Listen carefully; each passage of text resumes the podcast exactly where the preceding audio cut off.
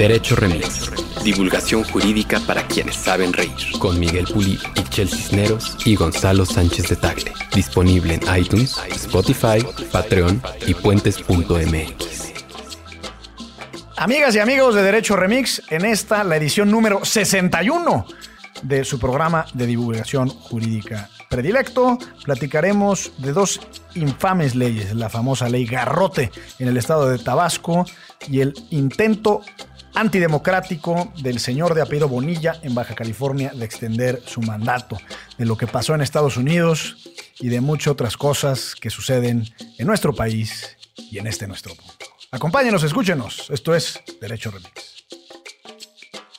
Buenos días, buenas tardes, buenas noches, bonita madrugada o cualquiera que sea la circunstancia, el punto de referencia o la colocación en la que usted se encuentre en esa dimensión a la que solemos llamar tiempo. Ah. Bienvenidos a la sexagésima primera emisión de Derecho Remix, el podcast de divulgación favorita en el que comparto micrófonos con dos ilustres personajes de la ¿qué le llamaremos? De la zoología nacional. Exacto, me gusta. Hablando de la zoología fantástica de Borges. Exactamente. El de la voz que ustedes escucharon es Gonzalo Sánchez de Tagle. Servidor. El abogado más latifundista de diversos... ¿Y ahora por qué latifundista? Pues nada, te imaginé así como apropiado de grandes extensiones de tierra, sí, como terrateniente. Ok. Y e Ixchel Sixner, Ixixnex, Ahora sí no pude. Ixchel Cisneros. ¿Te habían dicho Ixchel Cisneros? Pero te queda, ¿no? Por aquello del Six. No, el licenciado sí viene. El licenciado Bucles hoy sí viene. Por aquello del Six de Chela. Y nos acompañan también, como siempre, entusiastas con una sonrisa aquí en la producción. Carla Juárez Góngora y Andrés Vargas, el comandante Rosso. Vamos a empezar esta transmisión bajo el método de la pirinola chingüengüenchona, o sea, le giramos y van saliendo temas. ¿Les parece? Esto es lo que vamos a girar. ¿Qué comiste? ¿En serio? ¿Qué desayunaste? Fui a correr en la mañana y ando bien, eh, bien energizado, pero a las 11 de la mañana ya me estoy durmiendo. Muy bien, manito. Es solo un, solo un ratito. Entonces yo giro un papelito en donde la producción nos pasó diversos temas eh, para tratar y en donde caiga mi dedito, eh, de ese tema hablamos. Hablar del dedito genera resonancias autoritarias, ¿eh? Por aquel personaje tabasqueño. Exacto. No, bueno, pero aquí es de buena onda. Está girando a gran velocidad. de verdad, muy mal ejercicio de tu parte. Casualmente cayó el primero. Casualmente cayó en el único tema que traía preparado. Ah, no. Casualmente cayó en el que no está en la hoja. Exactamente pues, ¿cómo decirlo? Ya volvemos a empezar. no, espérense. Por enésima ocasión, en la Unión Americana hubo lo que le llaman un tiroteo masivo que se llevó a por lo menos 29 personas en dos ciudades distintas, en menos de 48 horas. Menos de 24 horas, ¿no? ¿Menos de 24? Pues no sé. ¿En, El Paso, Texas? Exactamente. Y en Dayton, en que no sé en dónde esté. ¿Dónde está Dayton? ¿En Ohio? Creo que sí. Daytona, ¿no? Eh, ¿Dayton es lo mismo que Daytona? No, hasta donde entiendo. Ok. Eh, dos tiroteos, uno particularmente denso porque un jovencito de 21 años se subió a su coche, manejó de Dallas a la ciudad del Paso, Texas, con el propósito de matar mexicanos, la mayor cantidad de mexicanos posibles. Así decía su declaración que rindió, su declaración ministerial que rindió ante... No, bueno, porque subió un comunicado. Subió un comunicado, pero además ese es, bueno, según reportó la policía, eso fue parte de lo primero que dijo al ser detenido. Sí es lo mismo Dayton y Daytona y ¿Ah, sí, está en Ohio. Mira, bueno, tuvimos mitad y mi tía de, ah, muy bien. de razón. Eh, durísimo, ¿no? Digo, la, la, no es solo la, reiterada violencia con armas de fuego en los Estados Unidos, que ya es una epidemia incontrolable, sino el enésimo debate sobre las libertades, si está bien, si está mal, cruzado ahí eh, espantosamente por el discurso de odio que promueve no solo el presidente de los Estados Unidos, sino un amplio sector de los republicanos y de otros conservadores que están aglutinados en otras fuerzas políticas. que ya reculó un poco este Trump, solo un poco, porque al final sí termina hablando de que tienen que seguir regulando la migración, pero pues después de que le fue re mal en redes sociales, este tanto hasta este propios republicanos le dijeron como, oiga señor, no, o sea, esto sí fue un ataque de odio, sí tiene que entender que era específicamente en contra de los mexicanos, ¿no? Entonces, em, no lo quiero ocultar ni lo quiera llamar de otra forma. Así fue, él mismo lo declaró, o sea, mismo, la misma persona que perpetuó estos, estos ataques dijo que iba por los mexicanos para limpiar su país. Y la verdad es que tiene mucho que ver con un... Eh, en, la, en, la, mañana escuchaba a Jacobo Dayan que decía, eh, siempre han existido estos grupos, nada más que ahora, en gran parte por las redes sociales, están más envalentonados, ¿no? O sea, como que hay más formas de eh, interconectarse y decir, pues todos juntos somos más y, sí somos estos blancos en contra de los que nos quieren venir a invadir.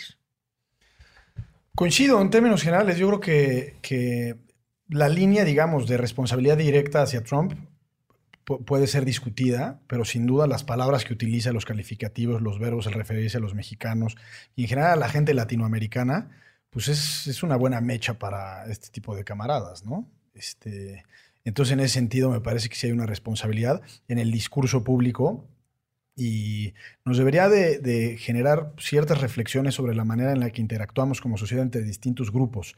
En el caso de Estados Unidos es muy claro porque digamos que hay diferencias raciales, pero aquí en México no, digamos que los clivajes o las diferencias no son necesariamente raciales, sino pueden ser más bien ideológicas.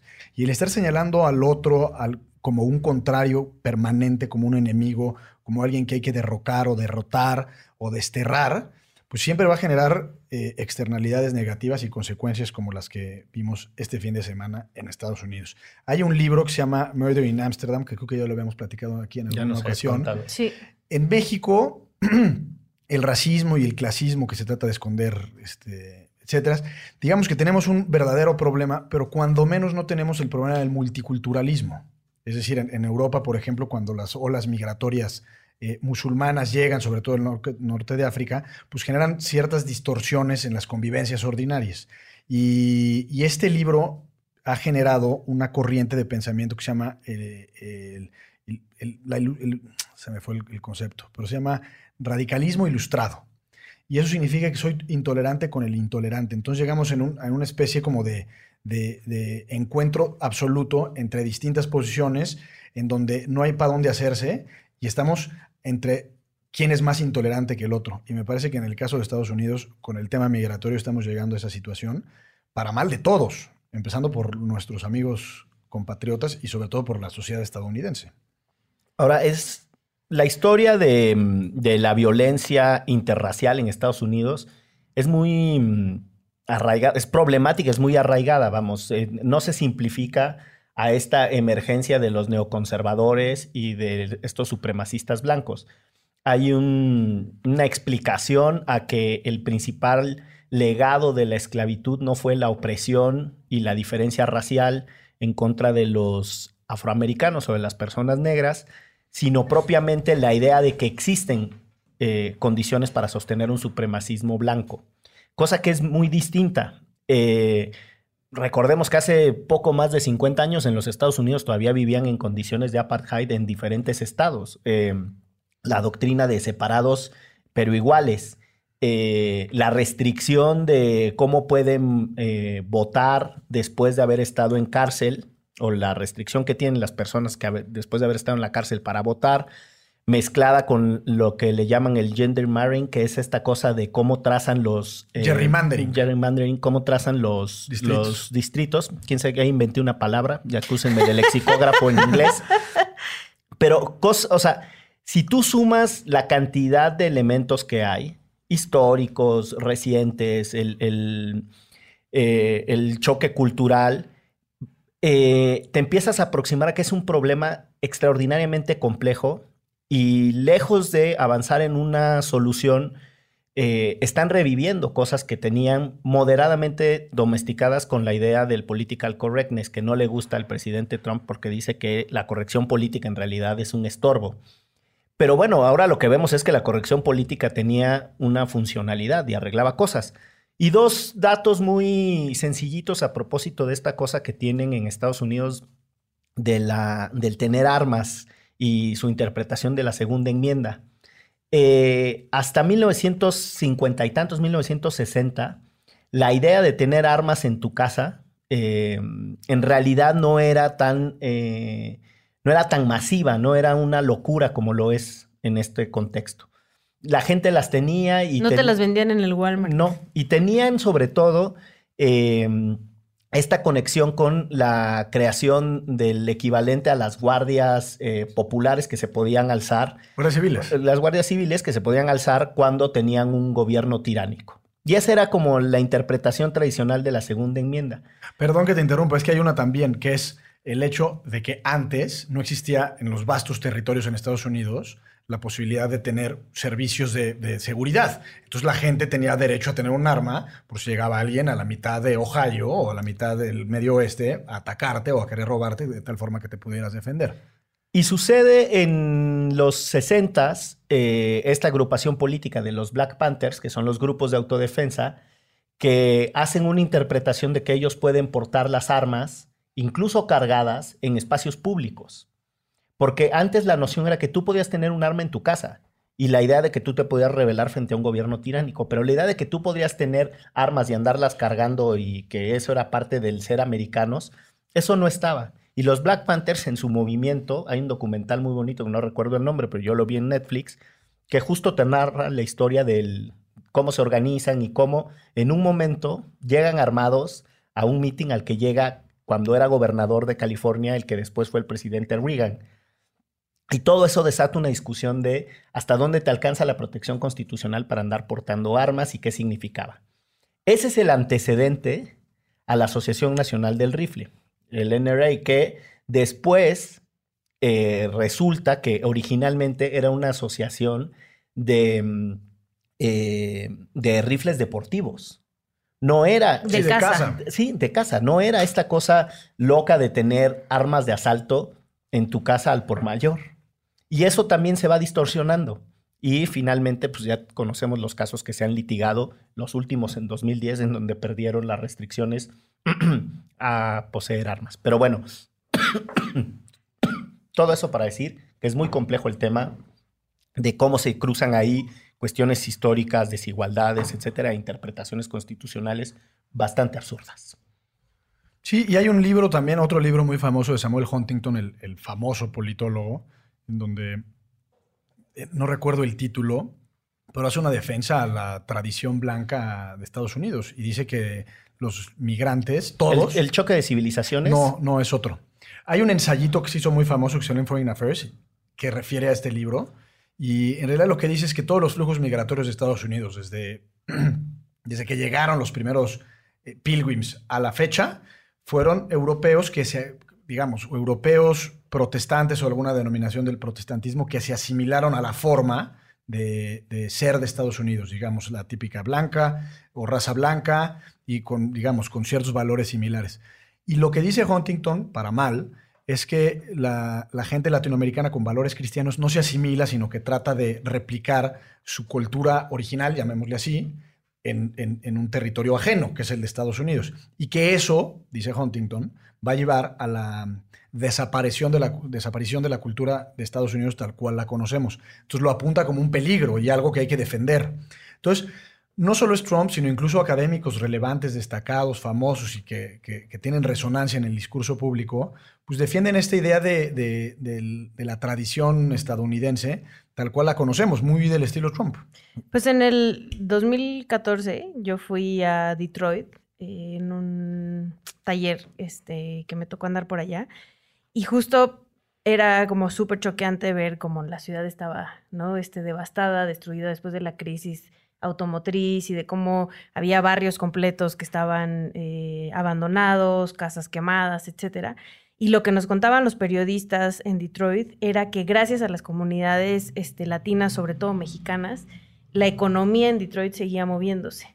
Porque normalmente los migrantes lo que hacen es sí llevar este, toda su cultura y entonces ponen, eh, o sea, hay alguien que pone un restaurante y el otro pone una tiendita y el otro pone con productos mexicanos y el otro pone no sé qué y entonces entre ellos mismos empiezan a crear comunidad y a, generar economía. Economía, claro. Y entonces que, el, lo, que lo que habían estudiado estos periodistas de investigación en Detroit era que gracias a los migrantes mexicanos en Detroit, la economía no se había caído más de lo que, de lo que ocurrió después de, esta crisis automotriz. Entonces, eh, pues un poco sí puede ser que lleven ¿no? su cultura, pero también en Estados Unidos tendrían que aceptar que el tener este, este tipo de comunidades les ha traído beneficios. No, yo estoy de acuerdo, se me hace completamente No, no, no, no, lo digo por ti, sino lo digo por quien escribió el texto. Sí, de acuerdo. Bueno, pues ahí está, en, en un escenario interracial muy complejo, no de ahora, insisto, o sea, quien quiera leer la complejidad del relacionamiento racial de los Estados Unidos como un evento reciente, se está negando prácticamente la historia de ese país, que así ha estado construido, no solo el tema de, insisto, de la esclavitud, sino hasta las propias historias de asimilación. O sea, la historia de Nueva York cuando se llamaba Nueva Ámsterdam y la violencia de unos sectores contra los italianos. Vean la película de Leonardo DiCaprio. La de... bueno, era, también una especie de pugna entre católicos y protestantes. Exacto. Hay, hay, como muchos antecedentes históricos, insisto, de la complejidad del país. Está la película esta más recientona de Clash. O sea, hay como muchas cosas que te narran como un país que se formó a partir de la migración, que tiene un mito de la integración cultural. Pues en realidad lo que ha hecho siempre es... Em, eh, subrayar cierta eh, supremacía de un sector de los migrantes blancos, incluso sobre otro sector de migrantes blancos, ¿no? No, siempre ha sido, eh, el, el, rechazo no siempre ha sido contra otras razas, el originalismo eran los blancos que ya habían llegado mucho antes contra los blancos que llegaron a inicios del siglo XX, ¿no? 1900 y tantos. Y también, o sea, el uso de las armas, como mencionabas al principio, o sea, en Estados Unidos, pues es un parteaguas, ¿no? O sea, que jóvenes tengan acceso este, a, tan fácil a tener un arma y, no solo, como bien dices, contra mexicanos como ocurrió este, la semana pasada, sino, bueno, Columbine, que fue como literalmente eso, el parteaguas de alguien que llegó y a a sus compañeros, ¿no? Jóvenes que tenían acceso a tener armas, no tenían, no tuvieron este, un acompañamiento en su salud mental, quiero pensar, y se les hizo fácil, o sea, no hay mucho más allá, y eso se ha repetido y repetido y repetido, y la verdad es que no hay ningún otro país del mundo en el que suceda tanto como en Estados Unidos. Ha habido otros incidentes en Europa parecidos, pero bastante aislados comparados con lo que sucede en Estados Unidos, este, donde normalmente hombres blancos muchos de ellos jóvenes, van a lugares públicos a balasear a la gente. Está durísimo. El de. Había un documental de masacre en Columbine. Sí, de, este Moore, ¿no? Michael, Moore. Sí, recuerdo que está durísimo. Que entonces cosas en Estados Unidos puedes comprar en el Walmart, como ya decías, una AK-47 o unos semi Bueno, no sé, una AK-47. No, pero, rifles semiautomáticos de asalto. Y el huevito Kinder en muchos estados es ilegal. Porque los niños se pueden ahogar con los juguetitos. No, bueno. Así la regulación. Ahora en las redes está mucho esta cosa eh, de los absurdos de las regulaciones, ¿no? Te quitan un, un recipiente con líquidos que excedan los 100 mililitros, ¿no? Porque puede ser una bomba. Y los ponen junto a otros recipientes que tienen también más de 100 mililitros porque puede ser una bomba. Entonces, la probabilidad de que causen una catástrofe. De armar la bomba molotov ahí. Catástrofe, catástrofe, pues catástrofe. Entonces, como cómo llegamos a ciertas regulaciones, ¿no? O que no puedes viajar con una pluma fuente en un avión en la parte de arriba. Tiene que ir documentada. ¿En serio? Eso no lo sabía. Qué bueno que no uso plumas fuentes. Ya me la hubieran quitado. Yo sí uso a veces plumas fuentes. Porque es un objeto punzocortante, gente bonita. No, pues no, no. A mí lo que sí me quitaron fueron pinzas para las cejas. No vaya a ser... sí, sí, sí. No vaya a ser que ahí... Agarrar al capitán a peñiscazos, ¿no? Exacto. Le quisiera sacar las cejas al, capitán, al piloto. O las el corta uñas también te lo quitaban, ¿no? Sí. Bueno, pero es que un buen pellizcazo en, la parte de atrás de, en el sobaco. en el sobaco sí te, desarma, ¿eh? Sí puede ser un, sobreviraje y quién sabe a dónde vaya a dar el avión. Bueno, pero dicho todo esto, pues yo creo que sí extendemos nuestras más profundas condolencias a todas las personas que la están pasando mal, eh, que están en una espiral de dolor y de pérdida por todos los hechos de violencia y de manera no distinguida, pero pues de manera eh, especial a los connacionales, ¿no? Porque pues es doloroso y el ataque era expresamente dirigido a ellos por su condición de mexicanos. Exacto. Y había muchísimas personas que además no vivían en Estados Unidos e iban de shopping. De Ciudad Juárez, a ese, a ese Walmart a Ciudad Juárez, que era en la mañana escuchaba una entrevista con una reportera de Juárez que decía que ese era el Walmart de los mexicanos, porque era el que queda más cerca de la frontera y era donde gente de Ciudad Juárez se cruzaba a comprar cosas y regresaba a México.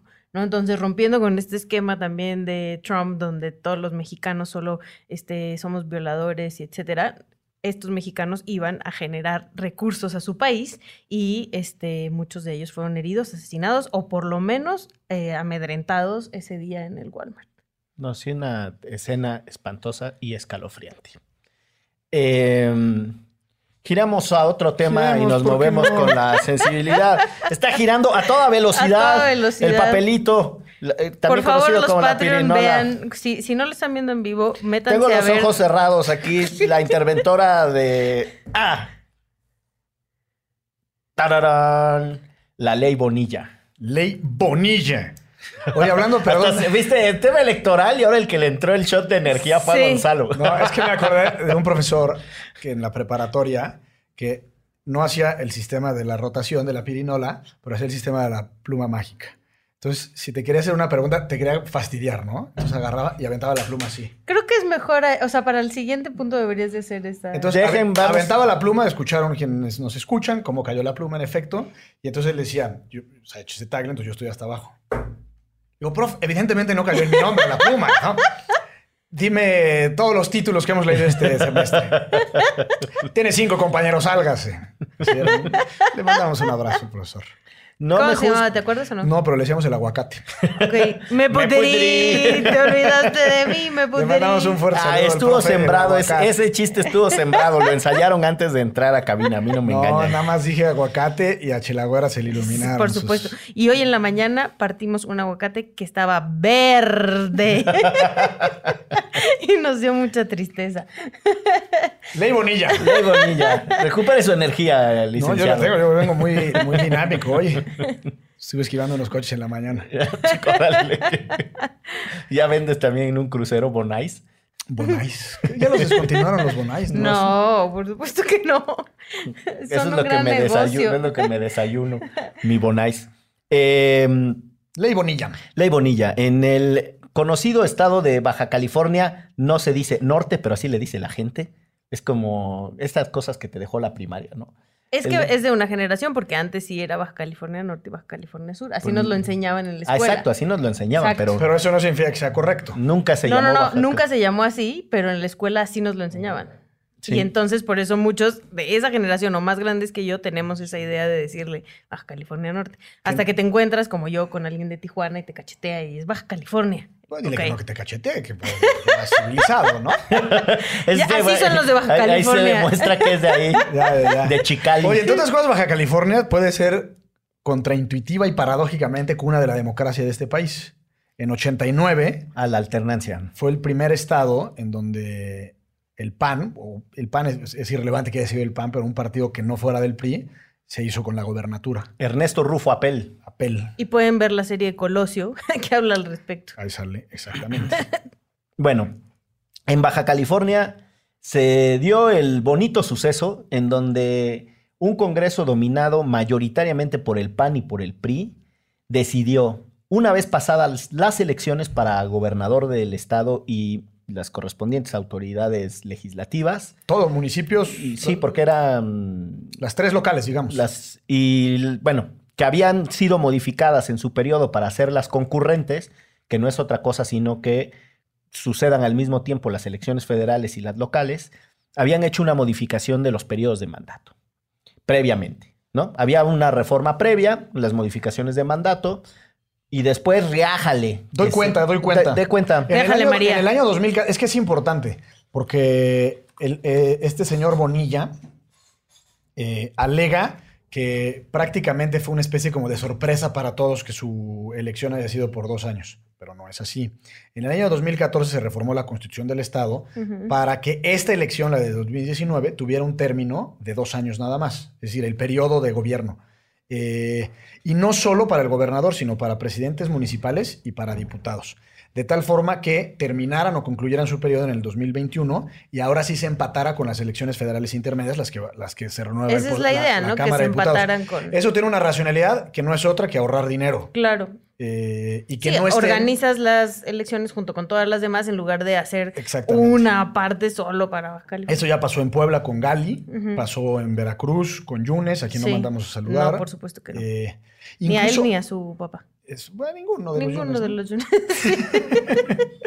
eh, incluso antes de la elección, de la, elección ahora en la que se eligió a Bonilla como gobernador, impugnaron la reforma a la Constitución alegando una serie de cosas y el Tribunal Electoral del Poder Judicial de la Federación dijo, no, es una, es una reforma que es correcta, que ya ha sido, que ya ha sucedido en México, como en estos casos de Puebla y Veracruz.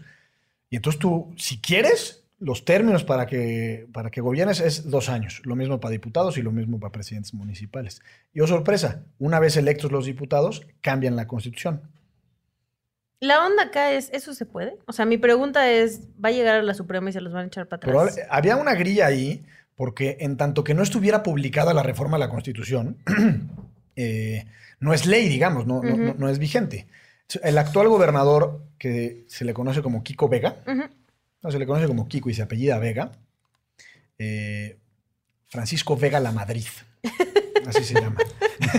Si andaba usted con la duda. Si andaba usted bien angustiado. Andaba entre que si la publicaba o no la publicaba, porque si no la publicaba, entonces eh, pasa, no sé si se acuerdan de una famosa figura que se llama el veto de bolsillo, en donde el, titular del Ejecutivo Federal la mandaba a la congeladora y nunca se publicaba la ley en cuestión. Eso se eliminó y entonces si pasa un cierto tiempo, el Congreso es el que tiene la facultad de enviarlo de manera directa al diario oficial del Estado. Eh, pero supuestamente lo va a publicar entre hoy y mañana esta reforma para que los partidos de oposición o quien quiera pueda impugnar la constitucionalidad ante la Suprema Corte de Justicia de la Nación, probablemente por vía de una acción de inconstitucionalidad. Y la onda acá es, la otra estaba primero y, o sea, ¿cómo presentas? ¿Qué le dices a la Suprema Corte para decir pues, tengo eh, razón? Es que son las reglas más básicas de la democracia. Llega el licenciado Bucles y dice, yo quiero ser gobernador de mi queridísimo estado de Veracruz, ¿no? Exactamente. Y, entonces, ok, tú vas a ser... natural. Todo abogado, total, absolutamente. No, eso es más de historiador. natural de. Pero bueno. Eh, y depende, si es por tres años, juega, así nos echamos el tiro, así nos lo echamos. Y una vez que gana, le cambian el término. Entonces, es contrario a todas las reglas básicas de la democracia el, hacer dos cosas. El cambiar el término para el cual eh, fuiste electo, porque hay un mandato democrático, es decir, el voto que los baja californianos le dieron tiene una vigencia de dos años, nada más. Y además le están dando un poco la razón a esta gente que dice que Andrés Manuel se quiere reelegir mil años y con esto es, ya es válido, o sea, ya lo podría, exacto, siempre es un precedente de que se podría hacer. No quiero decir que Andrés Manuel lo vaya a hacer, pero le estás dando la razón a mucha gente que dice que vamos a hacer Venezuela. Y hay otra regla que implica que todas las modificaciones al, al periodo eh, electoral de los funcionarios no les puede aplicar a los funcionarios que implementan esas reformas. Por ejemplo, la, regla más clásica es la de la reelección. Se permite ya la reelección en México, pero no les pudo haber aplicado a quienes votaron en beneficio o en favor. para los que siguen en adelante. Yo creo que el, caso de Baja California condensa como muy pocos el desastre constitucional de este país. O sea, a todo mundo le importa un cacahuate eh, no respetan los procedimientos. O sea, la reforma baja californiana está mal de punta a rabo. En procedimiento legislativo, no cumplieron los, requisitos. En las reformas constitucionales en los estados, tienen que dar, por decirlo de alguna manera, aviso a los ayuntamientos para que los cabildos hagan lo propio. En algunos casos tienen que incluso aprobarlas. Aprobarlas, exacto. Aquí no se cumplió ninguno de esos requisitos. Eh, por lo menos el alcalde de Mexicali dice que él no en su municipio nunca se recibió. Pero es como la federal, que tiene que ser la mayoría de los municipios o en la federal pues, los estados. En Baja California creo que son menos cero municipios, ¿no? Son no, son cinco. son, como tres. Yo que vengo de un estado donde son doscientos y tantos mil, doscientos treinta y tantos municipios, sepa la bola cuántos es que, son en Veracruz. mucho desierto acá. Pues sí. Pero bueno, a lo que voy es que hay muchas cuestiones, hay muchos cuestionamientos densos sobre el procedimiento legislativo. Y son unos Eh, vivales, ¿no? O sea, hay que decirlo con todas sus letras. La verdad. Eh, Sí. O sea, tanto el, el que quiere quedarse más de dos años, como también este, diputados. los diputados que lo aprobaron, eh, es eso. O sea, clase política impresentable, volvemos a hablar del mismo tema, donde les vale, como bien dices, la constitución y la gente que votó por ellos por dos años. O sea, eso es como lo que. Es que la gente me pidió que me quedara más. Sí, ¿En no, dónde? no, o sea. ¿quién te dijo que te mandaron una carta y te dijeron? No o solo sea, no le mandamos un saludo a Bonilla, sino le ofrecemos nuestra espalda. Ay, esa es nueva, está bonita. Oye, pero es que hay una cosa. En principio, este cuate no puede ser gobernador cinco años. O sea, su constancia de mayoría, la que le dio el, el Instituto Electoral del Dice Estado, dos. dice dos años. Ya la va ahí. constitución bajo la cual fue electo dice dos años. Ahora cambian la, la constitución. Entonces, más que declarar inconstitucional la, esta reforma, es que llegue a la Suprema Corte y dicen, camarada, no te confundas, tú vas para dos años y todos igual de tranquilos que siempre. Sí, o sea, si, si se reformara algo sería, como bien dices, palos de adelante. Sí. Y, Pero lo- la y otra no cosa les que aplica es, porque... la otra cosa que es absurda es esto que refería Gonzalo, que tú no puedes modificar eh, una vez iniciado el proceso electoral las reglas del propio proceso electoral. Entonces, eso también lo está intentando hacer eh, este Congreso, el que ya salió. Pero la última cosa que me parece un disparate, o sea, que, que uno dice, ¿en serio a qué están jugando estos compadres?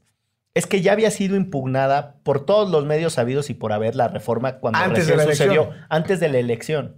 Y hubo un momento en pleno contexto electoral en donde un tribunal estatal, el- la autoridad estatal electoral, había dicho que efectivamente se modificaba el mandato, pero el tribunal electoral de la federación le corrigió la plana. Entonces, uno dice, no, no llevamos eh, más de ocho meses de este año. ¿Cuánto llevamos? ¿Siete meses? Y en estos siete meses, nadie te puede decir cuál es la narrativa de la elección de Baja California. O sea, o sea, ¿qué, qué- mes tras mes es un disparate nuevo. O sea, ya, por favor, relájense. Y con la venia o con el patrocinio de Acción Nacional y del Revolucionario Institucional, pues es como, ¿a qué estamos jugando? ¿Dónde está la Bueno, oposición? incluso ya la Comisión Permanente del Congreso de la Unión, que agrupa a todos los partidos políticos, mayoritariamente a Morena, le mandaron un punto de acuerdo a la Cámara de Diputados de Baja California diciéndoles, camaradas, por favor tengan un poco de mesura y decencia democrática y échenle para atrás a lo que contestaron los amigos baja californianos. No, no procede, porque no tienen competencia para meterse en cuestiones internas del Estado. Yo, Hablando yo lo, del que me, federalismo. lo que me pregunto es, ¿en qué momento, de verdad, te vuelves así? O sea, que te valga que la gente te diga, oye, neta eres un gandaya, eh, de verdad estás violentando todas las reglas, nos estamos dando cuenta que lo que quieres es quedarte con el poder. O sea, ¿en qué momento uno dice, me vale, va? Lord Acton, Pues decía. Lord Acton decía, el poder corrompe y el poder absoluto corrompe absolutamente. Yo creo que es la verdad parte de la naturaleza humana que la gente que no, no, no, no tiene bien eh, definidas sus prioridades en la vida llega y se marean sus ladrillos. Y este cuate yo creo que se siente el virrey de Baja California. Y es que, o sea, pero es que una cosa es ser Frank Underwood y este y hacerlo acá bajita la mano, ¿no? Como muchos políticos en este país lo han hecho y que, pues no sé, creemos que muchos políticos priistas son unos, este, los que manejan, los títeres que manejan todo. Pero lo creemos, ¿no? Estos salieron así, dijeron, a ver, sí, somos nosotros y nos vale, ¿no? Sí, de acuerdo. No, y además eh, no está, mm, no sobra eh, mm, subrayar lo que decía Gonzalo, de que Baja California sí tenía una referencia de su eh, valor en las transiciones y en las alternancias. Bueno, tiene otros personajes oscuros como el Hank alcalde de. Tijuana, exacto. Ya hablamos del potaje de Hank. Sí, pues que le echaba ahí este... Pene de león y testículos de camello y no sé qué tanto, Sí, ¿no? Para- Los cholos perdieron contra el América al fin de Chi- se- ah, no, no, Chichi de Sirena. Sí, contra el América 1-0. Sí. Eh, pero esa, o sea, también es incluso como decir, ¿dónde quedó esa tradición supuestamente democrática del norte? Nada, todo, o sea, se comportaron de verdad como los más ruines, como lo ha descrito de mejor manera que nadie Ixchel Cisneros. Los cholos perdieron contra el América 3-1. Ah, pues me quedé dormido en el 1-0. Es que sí, justo. que fue el minuto 4. Giovanni No, Dos. Santos ahí la hizo, hizo la gran diferencia. En el, Y miren que no le voy al América, me en el mal. minuto como 70 iban apenas 1-0, ¿no? Sí, ya en el segundo tiempo fue donde Giovanni hizo unas maravillas. Hizo Se de ponen sus nuestras travesuras. instituciones a prueba. Esto de cajón. Espérate, estamos hablando de fútbol. Por eso, esto de cajón debería de ser echado para atrás, darle un coscorrón a Bonilla y decirle, compadre, la Suprema Corte me refiero, tu periodo es de dos años. Pero a ver, te- volvamos a una cosa. Aquí, aquí a quién castigas democráticamente. Bueno, O sea, como el elector, ¿contra quién se va? Si en esta marranada están pues a todos. Morena. O sea, yo creo que aquí quien lleva mano es Morena. Eh, no sé si Morena Nacional o Morena Estatal. Se cree que trascendió, no sé si tú lo viste, Chela Güera, que ¿Qué? les dieron un milloncito de dólares a cada uno de los diputados para que votaran en favor de esta reforma, porque por tres años a lo mejor sí ajusta, ¿no? El negocio. Pues sí, Por tres años por más lo menos una inversioncita. Pues supongamos que no, pero en realidad quien, quien está liderando el proyecto antidemocrático en Baja California, pues es el gobernador, pues es el, el primer beneficiario Sí, pero lo están votando los diputados de todos los de partidos. todos los partidos. Eso es impresentables y justo es lo que decíamos, independientemente de quién ganara las elecciones, que ganó Morena en lo federal y en muchos estados, la verdad es que la clase política es bastante impresentable, independientemente Sí. del partido al que Y Porfirio pertenezca. Muñoz Ledo, el presidente de la Cámara de Diputados, el otro día en una declaración eh, eh, planteó una reflexión interesante y dijo que en caso de que efectivamente Bonilla eh, se quedara a los cinco años, se suscita la hipótesis de la Constitución, que se refiere a la desaparición de los poderes, y en ese sentido, el Senado de la República tendría la facultad para echar todos para abajo y, y hacer elecciones extraordinarias. O sea, imagínate que Porfirio Muñoz Ledo es la voz más cuerda de Morena. O sea, a, a esos grados hemos llegado. En eso y Pero, en pero. Porfirio, cuando menos, podemos o no estar de acuerdo con muchas cosas que en las que dice y puede o no caernos bien, pero es un tipo que piensa en Estado, digamos, No, y que además conoce las leyes de este y país. conoce. Y entonces dice, oye, si efectivamente se da este golpe a la democracia, entonces podemos bien de- hace- eh, iniciar el procedimiento de declaración de desaparición de poderes. Ahora, es un desastre, o sea, imagínate. en esto de la ley Bonilla, eh, la bancada de Morena en el Congreso Federal, en ambos, bueno, estaban en, el, en la, La comisión permanente. Pero representantes de, tanto del Senado como de la Cámara de Diputados Están en contra. están contra. O sea, sí hay un desfase también en el, en el partido político como instrumento, porque tiene, este es uno de los problemas del que se habla poco. Morena como ese mm, eh, mazacote de cosas ahí, ese bodoque que pegoteó chile, mole y manteca, eh, pues sí, trae en la barriga a un montón de impresentables, pero con la misma marca. Y, y las comisiones del partido que tratan de limpiarlo, ¿no? Las disciplinarias y la de honor y justicia y la manga del muerto, pues en realidad han logrado hacer muy poco. Porque, y para no usar la pirinola de la suerte, con esto me puedo pasar al siguiente tema, pues es muy similar a lo que está sucediendo en Tabasco con la A llamada ver, ley no, usted Garrote. puso las reglas al principio y las Sí, está estás como violentando, Bonilla, ya estás como diputado. Bonilla. Pues pero el pueblo pidió que, que por ser yo, eh, Oye, me déjame hacer una- de la... una- que- que te- como, como introducción, aquí creo que López Obrador perdió una enorme oportunidad. En vez de decir, pues sí, hay que respetar las reglas, las reglas democráticas con las que cada uno de los gobernantes llegamos al poder, dice, no, pues es una cuestión que no me atañe y, y- y será de los bajacalifornianos. Entonces creo que ahí eh, le faltó, digamos, compromiso democrático. Y ni se diga en el caso de Tabasco. Bueno, déjame regresar ya que abriste el Oh. tema de López Obrador con lo de...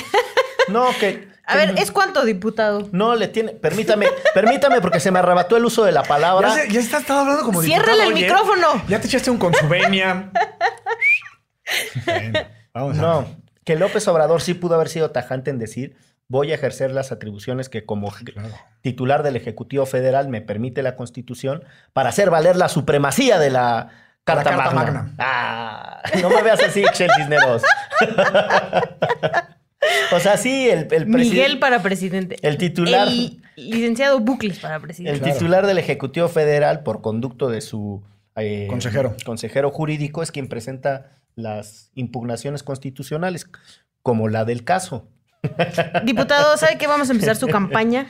Por lo menos para la Ciudad de México. ¿Qué le parece? Vamos a girar la pirinola del siguiente tema. Está girando a toda velocidad. Casualmente va a caer en Tabasco. No sabemos, no sabemos. Ay, mira, cayó. Aumento de tarifa del transporte público en Guadalajara. Guadalajara ni existe. No, es, es un estado que sí mandamos a saludar, que además le están viendo Ese es bien Jalisco. feo. Ese es Jalisco. Bueno, los pero, eh, pues sí, pero es la capital del estado. Pero es un estado que se la está viendo muy feo con la violencia, por cierto. ¿Con la violencia generalizada o la de Estado? Eh, las dos. Yo aquí tengo agüita, fíjese, mire. por Yo favor. también, ¿no? Yo, muchas gracias. profesor López. Este, aquí tengo mi- Estoy aquí haciendo la gentileza de servirle agua a mis compañeros de micrófono Y nadie y quiere. me la rechazaron. Me rechazaron el líquido vital. No vaya a ser que tenga algo. Oye, el tema de Guadalajara tiene sus asegúnes. Eh, Arránquese. Hace un año más o menos, y esto implica que era el, poder legislativo previo y el gobernador previo, este, que tiene nombre de filósofo, el, el exgobernador. Sí, ¿no? El- sí, Sí. que es Aristóteles. Aristóteles. eh, modificaron ciertas disposiciones para aumentar la tarifa del transporte público. No todo el transporte público, sino solo el Metrobús, el... y algunos otros, ¿eh? En realidad. El, el paseo en carreta. El tren ligero El y el tren, es que se me fue, aquí tenía mis notas. Y el tren eléctrico urbano, de 7.50 a 9.50. Y entonces, ¿Ese es el horario o el precio? no, el precio. Pero ya que te cueste 7.50 está manchadón. Bueno, aquí en la Ciudad de México. Bueno, 9.50, pues más, casi Sí. 10 pesos, ¿no? El punto es que, que podemos entrar a una discusión, no digo nosotros necesariamente ahorita, pero es la discusión de si se subsidia o no se subsidia y qué se subsidia. El transporte público, la gasolina y las finanzas públicas. De entrada, el acto de gobernar, lo hemos platicado mucho el licenciado Bulcles y su servidor, pues conlleva decisiones impopulares y decisiones fuertes y decisiones que muchas veces te pueden llevar una, un- un que tu partido en el gobierno pierda las próximas elecciones. Pensemos en el famoso gasolinazo de Peña Nieto, que en realidad es lo que más le costó desde el punto de vista de prestigio, pero de alguna forma son decisiones que quizás se tienen que tomar. No nos gustarán a muchos, no nos gustarán, pero digamos, decisiones impopulares. Y lo que, sucedió, lo que sucedió en Guadalajara, al parecer, es que efectivamente este gobernador Alfaro cumplió con el decreto de reformas que estaba hace un año, subió en estos tres medios de transporte dos pesos el viaje, y eh, en una estación de, en una estación y en, la, en el Palacio de Gobierno hubieron varias personas que vandalizaron textualmente eh, pues, los torniquetes de la entrada del Pues dejaban pasar a la gente, ¿no? Pero otros, hasta donde tengo entendido, porque no me consta, no lo vi y no soy de allá, pero sí vandalizaron y a esos fueron los que te detuvieron. Entiendo que haya habido mucha insatisfacción de la sociedad, pero en realidad también tiene que haber límites, ¿no? Pues mira, yo poniendo, digo, también tiene mucho que ver en el que no estuve ahí, como bien dices, pero si lo pongo en una manifestación acá en la Ciudad de México, normalmente a quien detienen no es a quien vandaliza. A quien vandaliza, este, por O lo sea, menos aquí. Pagan justos por pecadores. Ajá. Y además, pues también lo del uso de la fuerza, ¿no? O sea, veías las fotos de los chicos a los que detuvieron y parecía que les había pasado un tren por encima. Entonces, también eso, nuestras policías están ya acostumbradas este, en este país a que no se puede detener sin violencia como en otros países. O sea, el, detenerte va incluido golpearte, torturarte, etcétera. Entonces, eh, por lo menos en mi caso, eso es lo que se señala. Y también Alfaro lo está haciendo mal. O sea, alguna de sus este, promesas de campaña, por ejemplo, eran no a la presa del Zapotillo, corte A firmando un acuerdo este, para la presa del Zapotillo. Entonces también, pues las manifestaciones han ido creciendo justo por eso, porque el que llegó ahí prometió ciertas cosas que no está cumpliendo y aún, aún así pues, tienen todo el derecho de manifestarse. Evidentemente, si cometen algún delito deberían de ser detenidos los manifestantes, pero detenidos y llevados al MP y presentados porque rompió el espectacular del Starbucks, porque Sí, por lo que sea. por- pues. ajá, deshizo un torniquete, lo que sea. Te lo llevas y lo, lo, lo le pones sus espositas de plástico y lo presentas al Ministerio Público. No, lo Supuesto el caso que, el, que el- el- el- el, digamos, el delincuente o la persona que está haciendo las, las- los daños a la propiedad privada permita de manera pacífica que se le pongan las esposas. O sea, no, no estoy del lado de la policía y jamás lo estaré ni de la represión, pero llega un momento en el que creo que también tenemos que ser mesurados en cuanto a, oye, si, si- si el que está rompiendo el torniquete se pone al tiro, Pero tú tienes, o sea, en principio de que no solo tienes la autoridad, sino tienes armas y son No, varios acuerdo, y, y lo pueden agarrar sin necesidad de golpearle toda la cara, ¿no? O sea, Que yo creo que es un problema añejo el del uso de la fuerza de acuerdo. acuerdo. para disolver manifestaciones, incluso para disolver manifestaciones violentas. O sea, el, el uso excesivo de la fuerza lo vemos en las manifestaciones pacíficas, y, de manera abusiva, pero la verdad es que la policía tampoco está entrenada para intervenir frente a los que son violentos. Y con eso, en realidad, lo que termina sucediendo en muchos casos es parte de lo que denuncia Ixchel en este foro abierto con todos los extremos de la libertad de expresión, que es derecho remix, que em, agarran al que se deja, ¿no? No al que estaba haciendo las cosas. Porque también la intervención policial pues, está marcada por una interpretación política. A ciertos grupos, principalmente los grupos poderosos económicamente, les gusta la mano dura. Y entonces tienes que tener una reacción política frente a lo que se entienden como los disturbios que si los ponemos en perspectiva, y no es por justificar ningún disturbio, pero si entendemos qué le causa daño al erario, a la paz pública, etcétera, pues los mismos que piden mano dura y que son los grupos poderosos económicamente son los que juegan al golf con los políticos corruptos que saquean las arcas del Estado, ¿no? Entonces, también hay una aproximación de clase y hay una aproximación em, de sesgo a las manifestaciones y hay una dramatización de los daños. Es que grafitearon una pared. Yo no estoy diciendo que esté bien que grafiteen una pared. Lo que estoy diciendo es que escalemos la denuncia sobre el daño que se le causa a los bienes públicos. Si se escandalizan porque grafitearon una pared, no me imagino cómo se van a poner cuando se enteren que el compadre que tienen junto es el que saqueó, ¿no? El compadre con el que juegan golf o con el que van a misa los domingos es el que saqueó al erario. O sea, creo que parte de lo que sucede con, con las protestas o con las manifestaciones es que también son muy estigmatizadas como si fuera lo peor que le sucede a la sociedad. No, creo que son dos cosas distintas. A mí, yo lo único que quería notar era, en el caso de Alfaro y de Jalisco en particular, eh, y creo que no solo es Jalisco, nada más es Guadalajara, ¿no? Guadalajara. Solo el transporte público en Guadalajara. Pues, si, si, se tomó una decisión de tipo económico, administrativo, presupuestal, pues en realidad de ahí es donde deberíamos estar discutiendo. Recordarán en el 2000 que en la UNAM se quiso subir 20 pesos a la, a la, colegiatura y estuvo tomada 11, 11, meses. Entonces, son de esas cosas que, también tendríamos que socializar si eventualmente ciertos servicios públicos eh, pueden ser tocados o intocados. Sí, o sea, justo, eh, por, lo menos en lo de la UNAM, por lo que yo considero es que hubiera sido un retroceso, aunque fueran 20 pesos, ¿no? O sea, es ya cobrar algo, lo que sea. Pero, este, más bien en el caso de, Guadalajara y de Alfaro, el, por lo menos lo que yo señalo es el abuso de la autoridad, ¿no? O sea, porque además estas personas tenían derecho a manifestarse aún cuando estuviera en la ley, ¿no? O sea, a lo mejor estaban en desacuerdo desde que lo firmaron. Y eso no va de la mano este, con que no puedan manifestarse. Insisto, si hay, mira, yo he marchado toda mi vida y aquí en Reforma eh, hay grupos que ya sabemos quiénes son, este, que van a hacer, como dice Miguel, grafitear, romper este, el cristal de un Starbucks, etcétera, etcétera. Si ya sabemos quiénes son nosotros, que no sepa quiénes son la policía, ¿por qué no los detienen específicamente a ellos? Y a mí me tocó mil veces, sobre todo con las manifestaciones por Ayotzinapa o las del 2 de octubre, que detenían un montón de gente que no tenía nada que ver. ¿no? Entonces, y además no solo la detienen, sino que la golpean, ¿no? Entonces, ya el caer en ese abuso de la autoridad es lo que a mí me parece preocupante. Y que el señalar y criminalizar a la juventud por ser jóvenes y porque están vestidos de negro también me parece una locura. O sea, eso no es este, prueba de ningún delito. Si tienes pruebas en contra de él, lo detienes de acuerdo. y te lo llevas. Refería lo del, lo del aumento al servicio de transporte público por lo que decía Miguel de los ricos, poderosos y corruptos que juegan golf con el, con, el gobernador.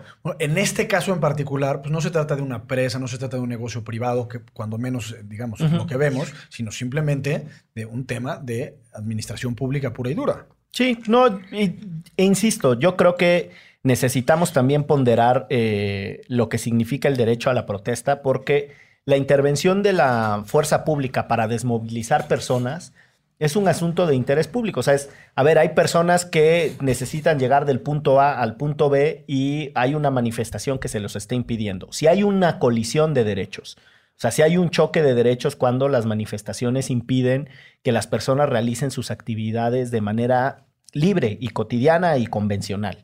Em, yo lo que, lo que creo que está sucediendo en, el, en la protesta es que se reivindica cuando es la propia. Yo pienso, por ejemplo, en Acción Nacional. ¿no? El, el PAN. Eh, su verano caliente del 86 con Pancho Barrio, ¿no? Poniendo de cabeza Chihuahua. O la resistencia civil de Fernando Canales Clarión también en Nuevo León en el 86, donde Arrastras lo sacaron porque se trató de meter al Palacio de Gobierno de Nuevo León y se autodeclaró el, el triunfador de aquella contienda. Eh, Fox cuando perdió las elecciones eh, en Guanajuato y sitió el, el aeropuerto de León. O sea, tomó el aeropuerto de León. O la caminata que hizo, que la gente ya no se acuerda, paso a paso con Porfirio Muñoz Ledo, que también es de Guanajuato, caminando juntos en una declaratoria de resistencia civil, que terminó modificando la quién fue gobernador de, Guanajuato en esa época, convocando elecciones eh, posteriores y que fueron las elecciones que hicieron coincidir la llegada de Fox al gobierno de Guanajuato con eh, la llegada de Cedillo a la presidencia de la República. Y a los panistas se les olvida que mucha de su reivindicación vino de la movilización y de la articulación y de la resistencia civil. Bueno, y ni se diga a la izquierda. Bueno, a lo que voy es que está esa, esa cosa compleja de decir si la, si la manifestación y la protesta es mía, es legítima. Si no, son una bola de revoltosos y el que tiene la razón para protestar y movilizarse soy yo.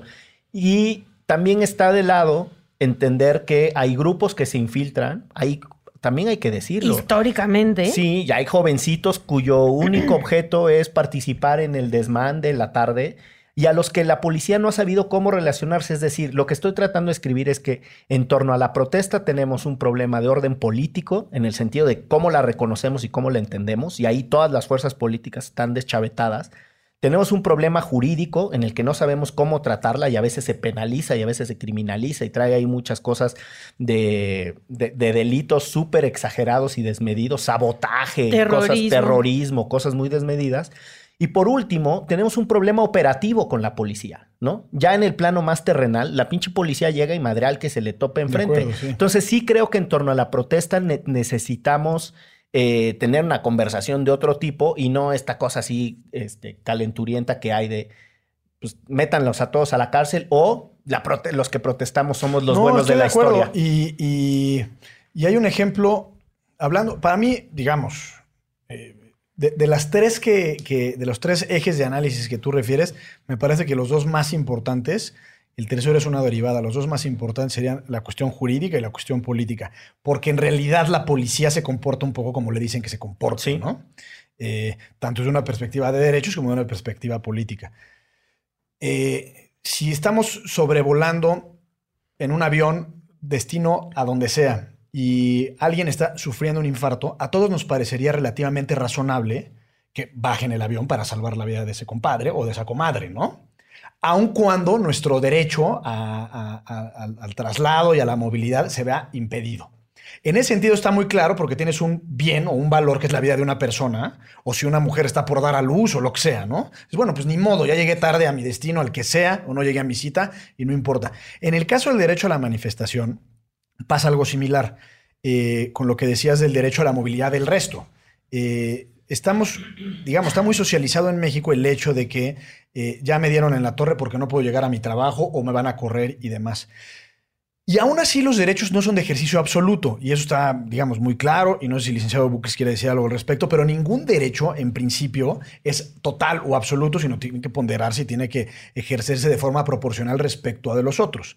Y en el caso del derecho a la manifestación, hay un texto bellísimo que se llama Carta Abierta sobre la Tolerancia de un abogado argentino de nombre Roberto Gargarela, en donde defiende el derecho a la manifestación eh, a partir de ciertos casos específicos. En Argentina le dicen piqueteros, que son, digamos, los que, los que hacen los cortes de la calle, y dice, es que invariablemente hay que tener dos reflexiones. La primera es, tenemos que privilegiar el derecho que se encuentre más cerca al nervio democrático, que en este caso es la libertad de expresión. Y si la expresión o el ejercicio de esta libertad está encaminada a hacer una crítica al gobierno en turno, con más razón hay que protegerlo, con nuestra responsabilidad ciudadana es de alguna forma ser críticos. Y por otro lado, dice, en el análisis de una manifestación de, estas de esta naturaleza, hay que no solo ponderarlo desde, desde un punto de vista penal, es decir, de la injusticia legal, sino también desde la injusticia social. Es decir, ¿qué es lo que están reclamando estos compadres? A lo mejor que no tienen agua o que van a construir el aeropuerto sobre su casa, que lo hemos platicado varias veces. Entonces, ya no solo es el derecho a la libre expresión, sino la causa y razón de ser de esa libertad de expresión, porque estás ejerciendo un derecho respecto a el incumplimiento o el atropello o la vulneración de un derecho previo. Entonces, si lo vemos así, entonces, obviamente el derecho a la, manifestación, a la protesta, incluso cerrar las calles, cobra una dimensión mucho mayor que la simple movilidad. Y también creo eh, que aquí en la Ciudad de México es donde normalmente se centralizan las manifestaciones, pero también, como lo hemos hablado aquí, es porque el país está muy centralizado y aquí se toman las decisiones, este, lamentablemente, más importantes de este país, lamentablemente para la gente que se tiene que movilizar para acá manifestarse. Y también creo que, eh, según entiendo, el derecho eh, que tienes tú de tránsito no te lo violentan si estacionas tu coche y caminas. Eh, como sujeto de interpretación. Ajá, pero justo, pero justo yéndonos como a los lados más extremos, o sea, sí podrías pasar, ¿no? O sea, la, neta es no puedes pasar con tu coche, pero sí puedes pasar. Entonces, como dices, hay como muchas maneras de interpretarlo, pero también lo único que yo pediría es que la gente sea más empática y entienda más allá de solo están saliendo a marchar. Y también eh, muchas veces yo le he dicho, ¿no? Es, muy señalado contra los maestros, por ejemplo, este, que vienen y toman ahí el Monumento a la Revolución y duermen en carpas y no sé qué. Bueno, flojos, que no trabajan, que bla, bla. Los invito a que se queden a dormir un día en medio de la lluvia en el Monumento a la Revolución. O sea, si ustedes creen que hacer eso es muy cómodo y, se la pasan a todo dar los maestros manifestándose un mes afuera en unas carpas de plástico afuera del Monumento a la Revolución. Los invito a que lo, a que, a que lo vivan, ¿no? Em, el derecho a la manifestación va mucho más allá de solo salir a las calles a manifestarse. Y les quiero recomendar que se metan a la página del FLEPS, que es el Frente por la Libertad de Expresión y Protesta, que es libertadyprotesta.org, donde hay mucha, muchos textos al respecto y cómo los mexicanos vemos también este, las manifestaciones en nuestro país. De lo que decía Gonzalo, y yo creo que con eso nos podemos mover ahora sí, sin la pirinola giratoria que nos ha determinado los temas. al, tema de la ley Garrote en Tabasco, porque está, vamos a ponerlo en la escala de, intensidad que va desde tú comunicar algo hasta entorpecer la vida de los otros. Entonces, lo primero es pues, tu libertad de expresión. Tú dices lo que se te paga tu regalada gana, ¿no? Lo juntamos con tu libertad de asociación, entonces te reúnes en algún punto en concreto junto con otras personas, tu libertad de reunión, y eso ya puede escalar y convertirse en una manifestación en forma. Y si eso lo escalamos a un punto más alto, que es sobre lo que Cargarela teoriza, teoriza más en el sentido filosófico, que es el derecho a la protesta, que ya implica una disrupción. Ya estás reconociendo que lo, la manera en la que tú te estás organizando y expresando le causa algún tipo de molestia a otras personas y particularmente le traslada cierta presión política al gobierno. Porque lo que tú quieres con esa protesta es llamar la atención sobre un problema concreto. Y ahí entramos justo a las cosas que les decía que ya rayan en la llamada desobediencia civil.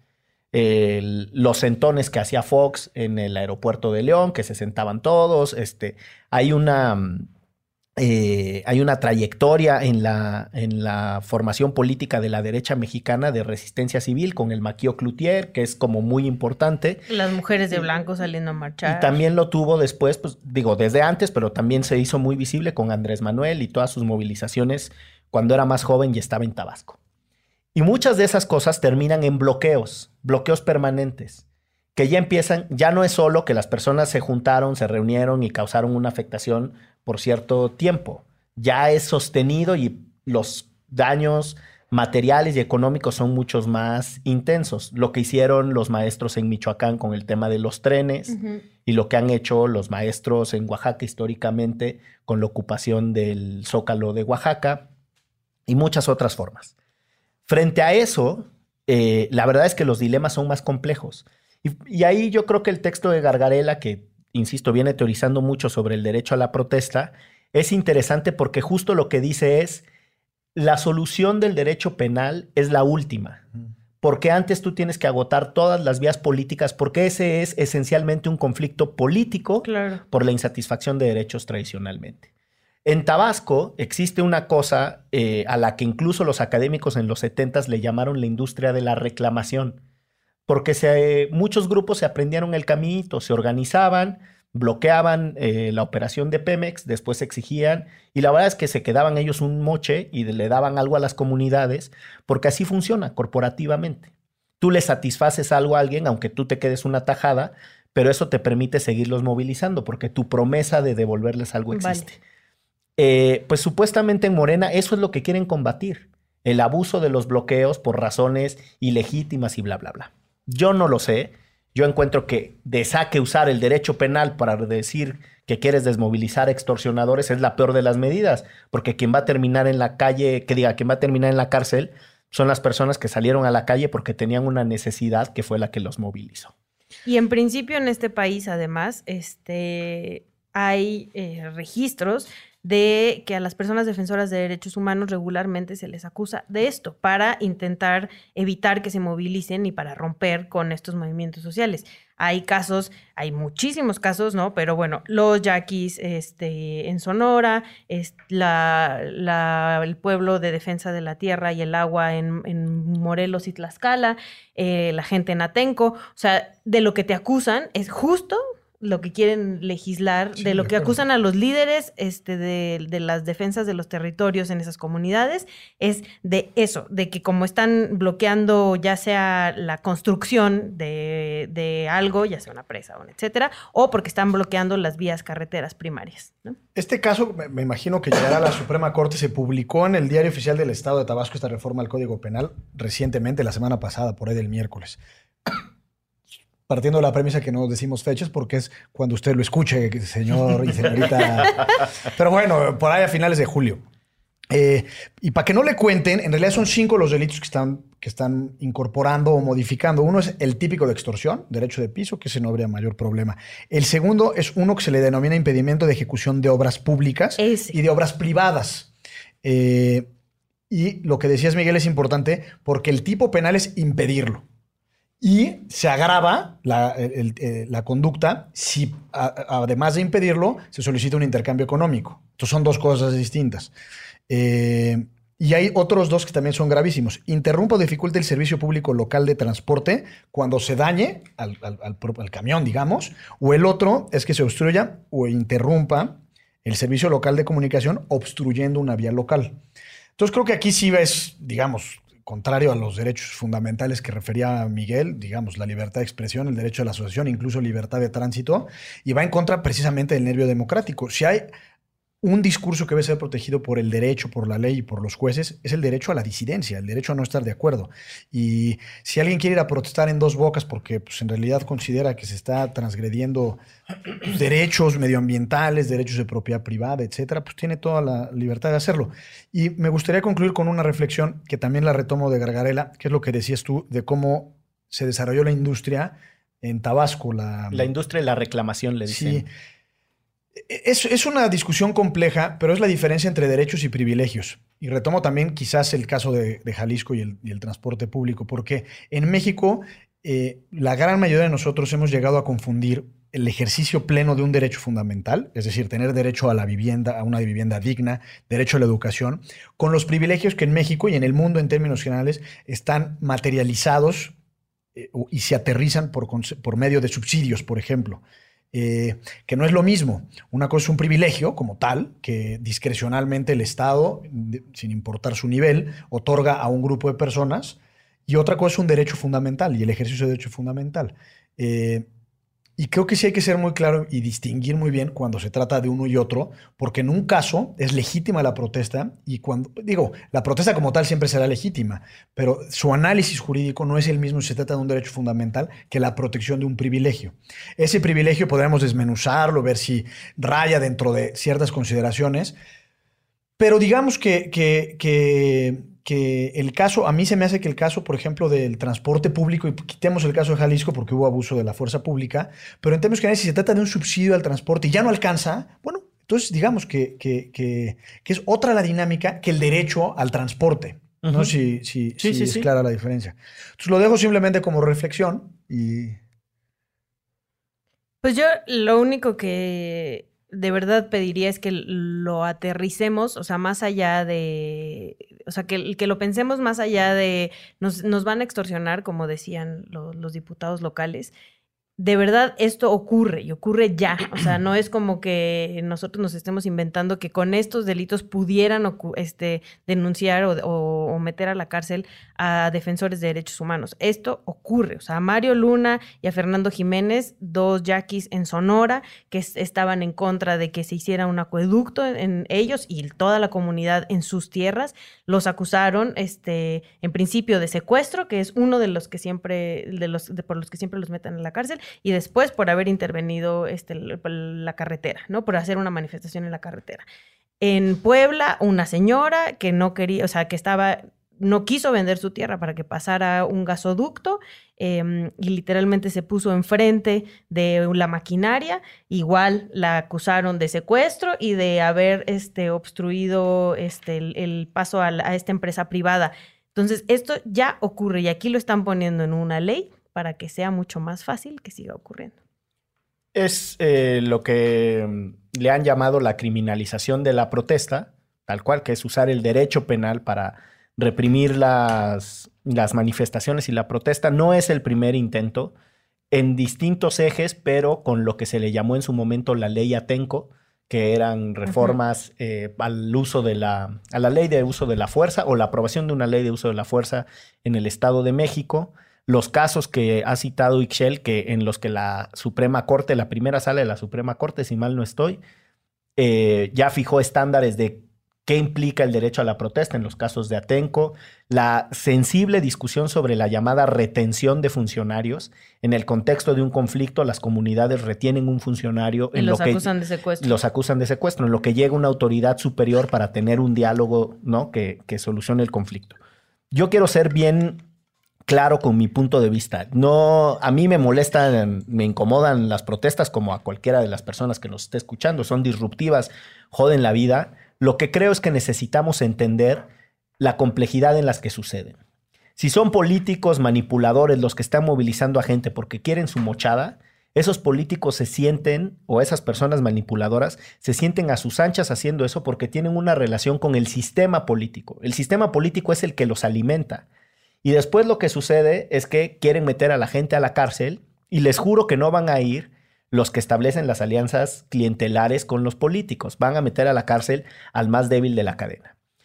Y en el caso opuesto, o sea, no en el caso contrario de, no movilización, sino manifestaciones legítimas en donde son personas que en realidad encontraron cerradas todas las vías institucionales y el ejercer un derecho radical, pero no deja de ser un derecho, que es el derecho a la protesta, es la vía para conseguir algo, ahí sucede mucho de lo que ya hemos estado planteando. Se van, insisto, sobre los líderes para desmovilizar a los movimientos. La protesta es una cosa compleja, es una cosa no fácil de digerir, pero sí es un indicador de la salud de la democracia. Recomendaciones. Recomendaciones, vámonos. Eh, hablando del primero de los temas, que era los homicidios en Estados Unidos, y sobre todo tú, licenciado Buques, que empezaste a hablar de la historia de la discriminación en Estados Unidos, hay un libro que es desgarrador de Toni Morrison, no sé si lo ubican. Es la, me parece que es la primera afroamericana que gana el premio Nobel de Literatura. No la primera mujer de raza negra, sino afroamericana. Eh, y se llama Beloved, el libro. Y cuenta la historia de una familia eh, después de la guerra civil en Estados Unidos, cuando supuestamente ya se había abolido la esclavitud.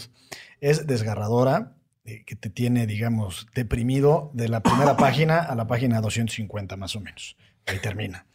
Eh, se los recomiendo porque, digamos, clarifica y vivifica mucho el sufrimiento de las personas eh, por un entorno social, aun cuando la ley diga otra cosa. Mira nomás. Yo, métanse a la página del FLEPS, la repito que es libertadyprotesta.org, porque además acaban de sacar un manual de la protesta creativa porque, pues sí, para allá va, o sea, las legislaciones no solo en México, sino en el mundo, están tratando de reprimir y como cercar este, la libertad de la protesta. Entonces, la gente se está organizando para ahora hacer otro tipo de protestas y no tener que sufrir lo que sufrieron los chicos en Guadalajara.